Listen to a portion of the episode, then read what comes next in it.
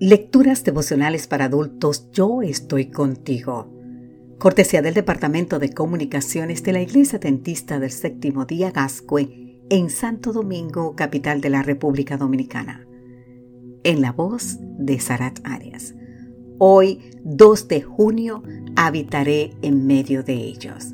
En el libro de Éxodo capítulo 25 versículo 8 nos dice, Me erigirán un santuario y habitaré en medio de ellos. En la tumba de Regimira, el influyente funcionario de Turmosis III, el probable faraón del Éxodo, hay un relieve en el que aparecen esclavos, nubios y semitas fabricando los ladrillos.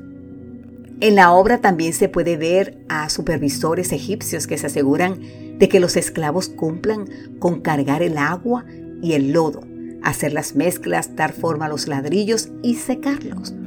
Un antiguo texto egipcio señala que dichos ladrillos se usarían en los trabajos de renovación del templo de Karnak en Tebas. Y según algunos papiros, los esclavos tenían que completar una cuota diaria de fabricación de ladrillos. La información que encontramos en Éxodo es muy similar a las fuentes egipcias.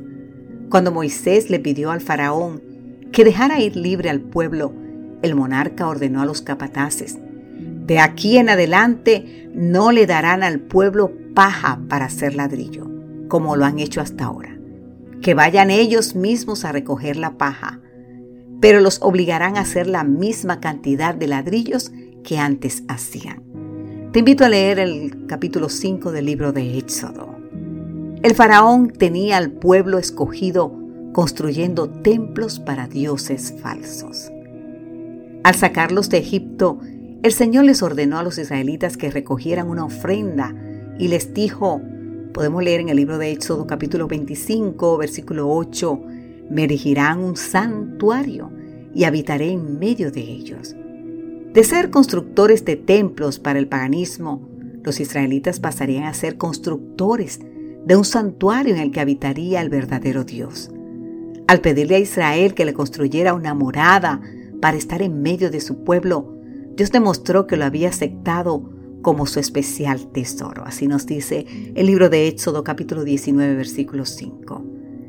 Y al donar los elementos que servirían para la construcción del santuario, Israel lo reconoció como su Dios. Así en el santuario se estrechan las manos los dos signatarios del pacto, el Señor y el pueblo. En el siglo XXI seguimos siendo colaboradores de Dios, gente que trabaja en la construcción del edificio de Dios, que somos cada uno de nosotros, Primera de Corintios capítulo 3 versículo 9.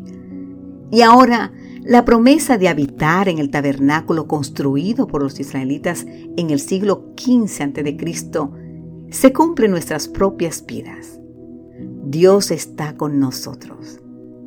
Querido amigo, querida amiga, si alguno es un esclavo que construye ladrillos para el enemigo, ¿sabes qué? Hoy puede decidir construir una vida que honre a Dios y que perdure por toda la eternidad. Amén.